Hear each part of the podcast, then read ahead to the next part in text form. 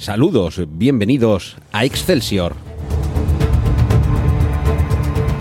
Soy Antonio Rentero y os invito a recorrer el mundo del cómic desde Emilcar FM.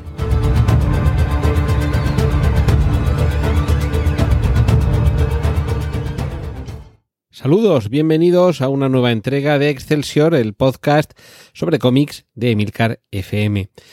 en capítulos monográficos y autoconclusivos que solemos tratar personajes, autores, colecciones editoriales o como en esta semana un título, una revista. Y es que durante los últimos episodios, si estáis escuchando este podcast de manera cronológica, y como homenaje a Francisco Ibáñez, recientemente fallecido por desgracia, he ido repasando primero su vida en general y luego algunos de sus personajes más destacados, Mortadelo y Filemón, eh, 13, bueno, personajes, 13 errores el percebe, si entendemos al edificio como personaje, y bueno, Rompetechos, El Botón Sacarino, Pepe Otera y Otilio, Chicha, Tato y Clodoveo fueron los últimos. Y con estos hablé de la revista Guay, que es de la que voy a hablar ahora. No porque sea quizá más significativa que otras, que, que, en su momento ya les dedicaremos su capítulo, sino por cerrar ya de esta forma este especial eh, veraniego de homenaje a Francisco Ibáñez. Y es que Guay fue la revista que probablemente vio la última aparición de unos personajes originales suyos. Porque a partir de Chicha, Tato y Clodoveo realmente retomó sus personajes eh, clásicos, tradicionales y no lo sé, ahora mismo igual se me escapa alguno, pero vamos, creo que no volvió a crear un personaje, una colección, un título nuevo, desde luego con esta entidad, que apareciera, que tuviera eh, sus propios álbumes y demás. Y por esto también eh, quería explicar brevemente qué es lo que fue esta revista, qué es lo que supuso, apenas 175 números, no fue realmente una revista muy longeva. Nació en 1986 y el último ejemplar de Guay apareció en 1990. Es decir, que también estamos ante una revista relativamente reciente, nada que ver, pues, que os voy a decir, con TVO, DDT, eh, Tío Vivo, mm, Mortadelo, por supuesto. Son eh, revistas que aparecieron hace muchas décadas y que han estado saliendo durante décadas, cada semana, cada 15 días, cada mes, estaba en el kiosco. La revista Guay eh, inicialmente la publica Editorial Grijalbo y posteriormente Ediciones B y surge realmente por un tema de fondo, que es donde creo que quizá esté la parte más atractiva de estar, no, de la revista en sí, sino de por qué nace, cómo surge y por supuesto también cómo desaparece. Y es que tiene que ver con los derechos de autor. Todo tuvo que ver con que en Bruguera, si no recuerdo mal, creo que todavía no le he dedicado un episodio a Bruguera, pero esta es que necesita un monográfico bastante largo, ya, o igual lo dividimos en varias partes. Pero bueno, ya hablaremos de Bruguera con más calma, pero básicamente lo que tenéis que saber es que tenía una serie de personajes que pertenecían por contrato a la editorial y que sus autores, a pesar de haberlos creado ellos, no tenían un poder de disposición creativa o intelectual sobre los mismos. Eh, estamos hablando, mm, eh, ya digo, la revista Guay nace en el año 86, pues estamos hablando de eso, de mediados de los años 80. Por supuesto, la legislación en materia de propiedad intelectual era muy distinta a la que es actualmente. Y la situación llegó a ser tal que los propios autores, si no estaban a gusto con la editorial y querían trabajar en otra, podían hacerlo, podían marcharse, pero no podían llevarse sus personajes con ellos. Por eh, hacer una, un paralelismo, esto sería similar a lo que pueda suceder con Spider-Man o Superman. Son personajes que aunque tienen sus creadores, pero pertenecen a la editorial.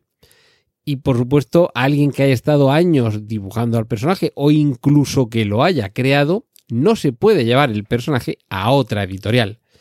Pues algo parecido sucedía en este caso con los personajes de Francisco Ibáñez, como está y Filemón y compañía, y por supuesto con personajes de otros autores. Pues bien, algunos de estos autores abandonaron Bruguera y al no poder llevarse sus personajes con ellos, lo que hicieron fue crear unos que se parecían mucho. Ya os he mencionado como 7 Rebolling Street era la versión guay, guay no porque mole, sino porque aparecía en esta revista, de 13 Rue del Percebe. El título realmente tampoco se alejaba demasiado. Algunas otras copias similares podían ser Terre y Moto, creados por Escobar, el padre de Zipi Zape, y que le pasaba lo mismo. No se podía llevar a sus Zipe y Zape con él, así que creó a otros hermanos que como su propio nombre partido indica eran eso, un terremoto, que es lo mismo que suponían eh, los Zipi y Zape. Y bueno, qué deciros del divertidísimo Sir Tim Oteo, o Sir Tim Ocio, pero bueno, Sir Timoteo, le decíamos todos, que era un personaje divertidísimo de Raf, un eh, investigador con su bigote, su pipa, su gorra, su traje de tweed con los pantalones bombachos, que iba siempre eh, investigando con palabras eh, inglesas de por medio y que como Raf tampoco se lo pudo llevar, creó una copia que era Mirlow, escrito como Marlow, ¿vale? O sea, Mirlowe y Violeta. Mirlow, evidentemente, si Ser Timoteo era más o menos una especie de homenaje eh, bastante indirecto, no demasiado paródico, pero sí con algunas referencias a Sherlock Holmes o toda la caterva de detectives propios de la literatura, de la novela policíaca británica. En el caso de Mirlow, estaba claro que el tributo era al detective Marlowe, una de las creaciones eh, más eh, famosas de Raymond Chandler y uno de los auténticos pilares de la novela negra. Y por supuesto, Violeta era su ayudante. Y en este caso, con estos tres personajes, sí que sirvan solo como ejemplo, ya os podéis hacer una idea de que en Guay había el mismo talento creativo que hasta hacía muy poco tiempo se podía disfrutar en Bruguera, solo que se habían cambiado algunos nombres, algunos dibujos, algunos estilos, pero básicamente el chiste seguía siendo similar, la música sonaba muy familiar y eso realmente es también lo que demandaba el público. También hay que reconocer que Guay no es que tuviera una trayectoria brillantísima en cuanto a ventas y repercusión. También, insisto, año 1986 cuando nace, 1990 cuando deja de publicarse,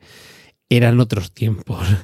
Comenzaba a haber mucha más oferta de ocio, desde las máquinas recreativas, eh, los primitivos ordenadores y, la profusión de otras eh, opciones culturales estaban, no diremos que arrinconando, pero sí convirtiendo al cómic en una apuesta más para el ocio y para la cultura o la subcultura y quizá se estaba quedando un poquito anclado esta serie de títulos en el pasado y de hecho poco a poco se iría eh, llegando a una época de declive en general en la publicación del cómic. Mientras tanto, en esa batalla sobre la propiedad intelectual de los derechos fue Bruguera la que fue la que perdió un poco comba, sobre todo porque Ediciones B se queda con Bruguera y a partir de ahí cambia todo. De hecho, Ediciones B eh, en aquel momento era TVOS SA. Mientras os estoy contando esto, tengo aquí tocando con la punta de mis dedos algunas de las colecciones de TVOS SA. Eh, que, que, recuperaban cómics antiguos, eh, desde Flash Gordo, el Capitán Trueno, eh, Príncipe Valiente eran algunas de las propuestas que se estaban recuperando en aquel momento con ediciones integrales, con publicación de fascículos quincenales que eh, yo ahora mismo aquí las atesoro y de vez en cuando me releo la colección completa. Pues bien, en, esa propuesta eh, sí que fue calando, fijaos, os acabo de hablar de un poco de crisis del cómic, pero porque iba variando el público. El público infantil quizá se iba decantando mayoritariamente por otras actividades, por otros centros de atención, mientras que sin embargo el público adulto que continuaba consumiendo cómics, evidentemente ya no todos se leían el mortadelo, pero sí querían seguir comprando cómics y de aquí eh, el éxito de esas otras colecciones. Esto lo que hace es que la propia editorial, TVOS S.A., Ediciones B, vaya ganando terreno, mientras tanto Bruguera lo va perdiendo, entre otras cosas porque aunque tenían unos equipos creativos que tanto en el terreno de las ideas como en el de los lápices solventaban el papel, lo cierto es que el talento principal les estaba fallando. Nombres como los ya mencionados, Escobar, eh, Francisco Ibáñez o Raf, habían abandonado eh, sus personajes que se los quedaba Bruguera, pero estaba claro que es que sus ideas eran también las que aportaban un valor a esos personajes. Así que poco a poco uno va bajando, otro va subiendo, Ediciones B compra Bruguera y por lo tanto su catálogo. Y aquí se produce la auténtica revolución. Y es que a partir del año 90 los personajes que habían quedado en manos de equipos creativos ajenos a su, a su padre original vuelven a manos de este. Eso es lo que permite que Escobar vuelva a hacerse cargo de Zipizape, que Raf vuelva a hacerse cargo de Sir Tim Oteo, que Francisco Ibáñez vuelva a hacerse cargo de Mortadelo y Filemón y de Trece Rue del Percebe y por tanto abandonan eh, estos otros personajes digamos temporales. Van a tener una vida efímera alrededor de esos cuatro o cinco años, algunos un poco menos porque no llegaron a, estar presentes en la totalidad de esos 175 números de la revista Guay. Y más allá de esta cuestión que tiene que ver tanto con la, la importancia de la propiedad intelectual, quiero también mencionar algunos de los personajes que también aparecían en Guay. Recordemos que se trata de revistas en las que van apareciendo serializadas historias largas y otros personajes tienen su espacio, eh, bueno, según la naturaleza del personaje, hay algunos que su naturaleza es una página, el caso paradigmático de 13 Rue del Percebe, no hay historias largas de más de una página de 13 Rue del Percebe, y sin embargo otros personajes eh, con una, dos o cuatro páginas ya te cuentan una historia que como mucho con el tiempo terminarán recopiladas en un álbum. Pero ya digo, aparte de estos personajes en los que estaba vigente esta controversia de derechos de propiedad intelectual, la revista Guay también va a tener algunos personajes archiconocidísimos y archipopulares en sus páginas. Quiero decir con esto que, la revista Guay no era una cosa muy, muy secundona, eh, muy secundona y, muy de, un orden eh, que quedara muy por detrás de las publicaciones competencia en la época. En Guay aparecía Snoopy, aparecía Garfield, aparecía el teniente, eh, el teniente Blueberry, de, que ya hablé en su momento, de Jean Giraud, Moebius, y de este personaje. Aparecía Asterix, nada más y nada menos que Asterix, aunque sí que es verdad que, eh, bueno, estos personajes que sí que tiene historias largas, lo que aparecía era serializado uno de los álbumes. Por ejemplo, en el caso del Teniente Blueberry aparecen dos álbumes, Los demonios del Missouri y La mina del alemán perdido, mientras que de Asterix el Galo se publica de manera serializada a lo largo de varios números La vuelta a la Galia de Asterix, que es uno de los cómics más divertidos de toda, de toda la saga. Eh, aparece también eh, Lucky Luke, ahora me imagino que dirán Lucky Luke, pero bueno, para nosotros era siempre Lucky Luke. Y qué decir de Tomás el Gafe, el personaje de Franklin, que es una inspiración directa para el botones sacarino. Entre otros, bueno, del propio Goscinny, también creador de, Asterix el Galo, Iznogud, ya sabéis, el personaje eh, que quería ser califa en lugar del califa y era toda una serie de, de conspiraciones y planes para tratar de alzarse él con el poder. Pues estos eran algunos de los personajes que iban apareciendo periódicamente en la revista Guay. Y, claro, todo esto os he dicho al principio que la revista Guay eh, inicialmente es la editorial Grijalvo la que la publica y es que claro, esta editorial ya contaba con los derechos de estos personajes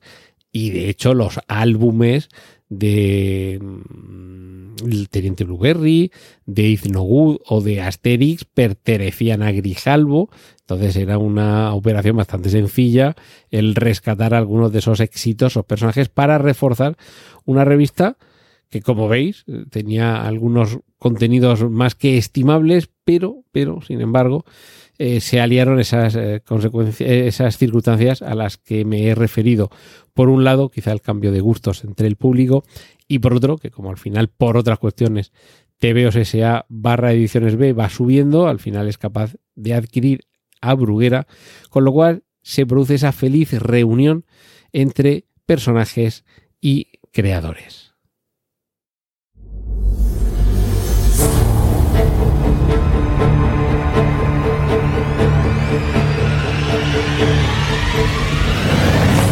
Has escuchado Excelsior, un podcast sobre cómics de Antonio Rentero para Emilcar FM. Puedes contactar con nosotros y escuchar más episodios en emilcar.fm barra Excelsior.